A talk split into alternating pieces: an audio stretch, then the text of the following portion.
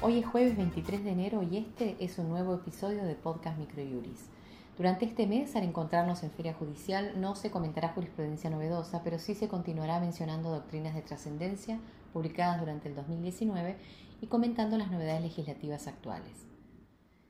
En materia de legislación, mediante el decreto número 98-2020, se incluyó en el temario a tratar por el Honorable Congreso de la Nación durante el actual periodo de sesiones extraordinarias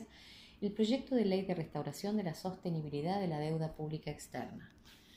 Para la sección de doctrina presentamos el escrito El derecho laboral a la casa de la era del conocimiento, a propósito de aplicaciones como Uber, Go, Globo, Pedido Ya, Rappi, etc., realizado por José Sala Mercado y Juan Rodríguez Cuenca, en el cual se analiza la relación entre los prestadores de servicios y las plataformas a efectos de determinar si estamos frente a un vínculo de naturaleza comercial conforme al Código Civil y Comercial de la Nación o laboral en los términos de la ley del contrato de trabajo.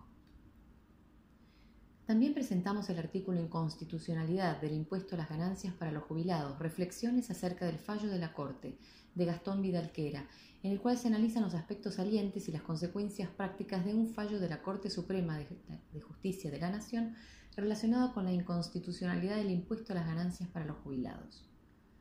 Este fue el resumen semanal jurídico de Podcast Microjuris. La información reseñada en el podcast se encuentra en nuestro blog aldiaargentina.microjuris.com. Para saber sobre nuestros servicios se pueden comunicar de 9 a 18 horas a través de nuestro número de WhatsApp 15 22 60 2006 o escribirnos a socios.ar.microjuris.com y consultarnos sobre promociones y planes de suscripción. Muchas gracias y hasta nuestro próximo encuentro.